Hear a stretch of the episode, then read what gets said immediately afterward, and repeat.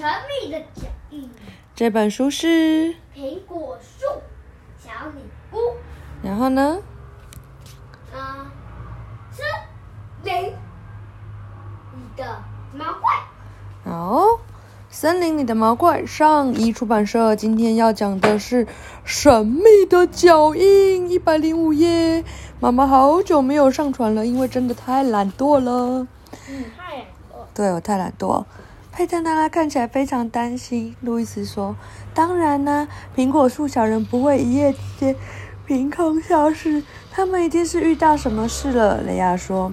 路易斯看着妹妹问：“你觉得他们会不会出了什么事？比方说发生了意外？”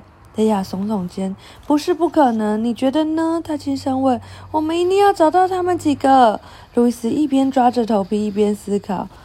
他们可能受伤了，或是他的目光落到贝洛的身上，或许贝洛可以帮忙。对呀，雷亚激动地叫出来：“贝洛，快去找苹果树小人！去找苹果树小人！”嗡！贝洛高兴地叫了一声，下一秒钟却是追逐树上飘下来的一片落叶。他看起来不是当警犬的料。路易斯闷闷不乐地说。没错，雷亚表示同意。我最好把贝洛交给妈妈照顾，这样我们才能专心在花园里搜寻。于是雷亚牵着贝洛回到模仿屋子，这只小狗立刻躺到火炉前的地毯，一副心满意足的模样。正当雷亚准备往外走时，库恩布兰特先生从厕所里走出来。早安，孩子们，你们遛完狗了吗？他说。雷亚点点头。我先送贝洛回来，路易斯还在外面等我。我们要去先吃早餐。爸爸打断雷亚的话：“快把路易斯叫进来。既然你们都放假了，我们应该要好好享受共进早餐的时光。有什么好享受的？”路易斯进门时嘴里嘀咕着：“我们不是天天一起吃早餐吗？”你自己去跟爸爸说。雷亚说：“不过还是省省吧，这样还能够快点把早餐吃完。”哦。你看，人家都知道，与其在那边抱怨，然后一直说“我不要，我不要”，不如赶快把早餐吃完，把饭吃完，就可以做下一件事，对不对？不对。嗯，不对啊，那我们就不要讲喽。你看，嗯，等我们吃完早餐，说不定什么蛛蛛丝马迹都不见了。路易斯心不甘情不愿的在餐桌旁边坐下来。虽然此刻兄妹俩心里比吃早餐想着比吃早餐还要重要的事，但还是吃完了丰盛的早餐。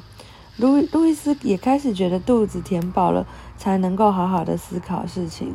吃完早餐，孩子们立刻跑回花园。突然，路易斯停下了脚步。等等，我去把我们的侦探工具拿出来，说定我们会用到望远镜，或是需要收集指纹。雷亚对哥哥翻了个白眼，但也只好留在原地等他。你拿这些到底想要做什么啊？雷亚指着路易斯手上的照相机和背包问。在案情明朗之前，一个侦探完全无永远无法知道他会用到哪些工具，所以我把全套的工具都放进背包里了。路易斯自豪地说：“自从读了侦探故事之后，他就决定要成为一名大侦探。我们要从哪里开始找呢？”路易斯问。雷亚想了一想，问：“说从我们上次和苹果树小人道别的地方开始找吧，那就是佩特纳拉的苹果树下了。那时候我们做完南瓜针，正准备要回家。”雷亚点了点头。于是两人飞快地往苹果树跑去，仔细搜查，每个细节都不能放过。路易斯说：“你看那边是什么？”雷亚指着不远处的草丛里一个闪闪发亮的东西。路易斯立刻走出来，走过来拍了一张照片。等一下，别碰任何东西，上面可能留有指纹。他掏出放大镜，贴在眼睛前面，仔细的观察指纹。雷亚觉得有点好笑，在我看来，上面应该是口红印。他用指尖捏出那只亮晶晶的蛋糕叉子，举在眼前。天哪！你正在破坏证据！律师大叫。不要乱说了，雷亚不以为然地说。一只叉子和苹果树小人的失踪有什么关系？不过我也很想知道这只叉子为什么会出现在这里。露丝又听叉子拍了一张照片之后，把放大镜放回口袋。兄妹俩不再说话，然后各自低头寻找。不过苹果树周围实在没有其他可疑的东西。等到他们经过黑灌木丛时，露丝突然停下了脚步。你看那里，好像有东西。雷亚看到了，灌木里隐隐约约的藏了什么东西。一颗南瓜啊！他叫了起来。怎么会到这里呢？露丝马上拍了几张照片。总不会是这些灌木丛决定今天不长草莓、黑莓，改成长南瓜了吧？兄妹俩钻进多次的灌木丛，正准备把那颗南瓜拖出来时，雷亚忽然惊呼：“路易斯，快看！这是胡萝卜衬衫哥的房子造型的南瓜灯，里面还有一根蜡烛。”他把南瓜拖出来，放在哥哥面前。路易斯默默地拍了几张照片，然后把蜡烛从里面拿出来，是我们上次用的蜂蜡。他闻了闻，立刻做出了结论。露丝紧紧紧张地抓了抓头发，我不懂，苹果树小人怎么会把自己做的南瓜灯扔在这里呢？他喃喃地说：“我也不懂，要是佩特娜拉在这里就好了。”路易斯正在想着整件事情。如果这个南瓜灯从前一天下午就一直在这里，那就表示表示什么？刚刚我把它拖过来，不然就给人把拿过来。哦，有可能哦。他们说，那就表示他们从前天下午离开苹果房之后，就再也没回家了。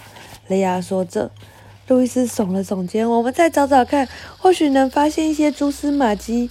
他们几个不可能凭空消失的。”兄妹俩继续搜寻，他们弯下腰检查每一株灌木的底下。把每一块石头都翻开来，希望能够发现一些线索，告诉他们苹果树小人到底出了什么事。最后，他们把整个花园都搜索了一遍，却一点新的发现也没有。他们不可能就这样消失不见呢？路易斯失望地说。雷亚耸了耸肩：“我们一定要找出一条线索来才行。去模仿池塘看看吧。”孩子们向。模仿池塘走过去，两眼紧盯着地面，不放过任何细节。已经快到中午了，太阳从云层后面露出来，仿佛要给他们一点小小的提示。这时候，雷亚像是脚下生了根一样，停住不动。他们会不会被人绑住了呢？他紧张地问。路易斯摇了摇头。没有人知道这座房花园里住着苹果树小人。孩子们，准备吃午餐喽！库恩普兰特太太从窗户探出头来，打断了兄妹俩的思路。知道了，孩子们向妈妈挥手。我们在池塘这里。他们像警犬一样绕着模仿池塘，仔细的搜寻了一遍，可是丝毫不见苹果树小人的任何踪迹。正当兄妹准备先回屋子吃午餐时，路易斯一脚踩进了烂泥巴。哇，好恶心哦！他咒骂了一句，把脚拔出来。哎呦，你又要惹妈妈生气了啦！雷亚幸灾乐祸地说：“这里到处都是烂泥巴，我有什么办法呢？”路易斯抱怨着，在木栈桥上坐下来，小心翼翼地把鞋子伸到水里清洗。只能先这样了，他说。这时候，他瞥见地上另有一个烂泥坑。雷亚，你看那里，我觉得不对劲。雷亚立刻跑到哥哥身边。哦，你发现了什么？你看，你看，这是什么？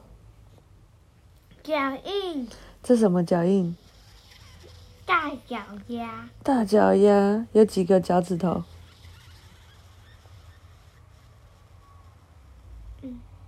这几个？讲啊！你讲啊！你有几个脚趾头？五个。那这有几个脚趾头？四个。那这个是人吗？不是，他有可能只是指甲脚趾头不见了，是吗？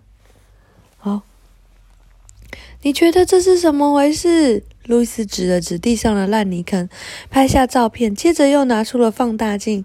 雷亚也蹲了下来，仔细观察烂泥坑里不寻常的脚印的痕迹，看起来像是个脚印。会是谁的脚印呢？路易斯问。难不成是野兽在这里出没？雷亚前后仔细观察了一番，真的很奇怪，好像有谁光光着脚丫子在上面走。上面有四个脚爪。路易斯指着上面的痕迹说：“我从来没有见过这样的脚印。”雷亚不安地看着哥哥，只见他把自己的脚放在脚印旁。你看，这个脚印比我的大。或许佩特纳拉会知道是谁的。雷亚说：“我们一定要让他看看。正好你拍了照。”路易斯把脚伸，把手伸进背包里，从侦探工具里拿出一个小杯子和一个装着白色粉末的袋子。为了保险起见，我来做一个石膏模型。雷亚、路易斯，快回来吃饭！兄妹俩失望的交换一个眼神，真讨厌，好像跟你一样的对，只要吃饭就要神奇的对。路易斯嘀咕了一句。那个需要很长的时间吗？雷亚一边问，一边往模仿屋子的方向看了一眼。不需要，只要用手水把石膏粉调匀，然后倒在脚印上就行了。池塘里有的是水，你去找根小树枝，用来搅拌石膏。路易斯在木栈桥上坐下来，按照刻度往小杯子里装水。雷亚递给他一根小树枝，接着。他就是把它伸进了杯子里，搅了拌了几下。雷亚、路易斯，你们在哪里？妈妈又喊了起来：“马上就来了，妈妈！”雷亚喊了一声，转头催促哥哥：“快点！”路易斯小心翼翼地把石膏浆倒进脚印里，然后满意的看着一白色的液体渐渐地散开。好了，现在等它变硬才行了。还要多久时间啊？雷亚问。不知道，应该很快。幸好现在有太阳。雷亚、路易斯说：“孩子们，你们跑到哪里去了？”库恩布兰特太太喊了第三遍，声音里的怒气越来越明显了。每个妈妈都一样，对不对？讲一遍就是：“小鼻龙，你要不要来吃饭？”这很好。第二遍：“小鼻龙，你要不要来吃饭？”第三遍是：“小鼻龙，你要不要来吃饭？”是不是一样？第四遍就是啪，对不对？第五遍就没有第五遍了，你就开始哭了，对不对？因为你就会开始哭了。对啊，好。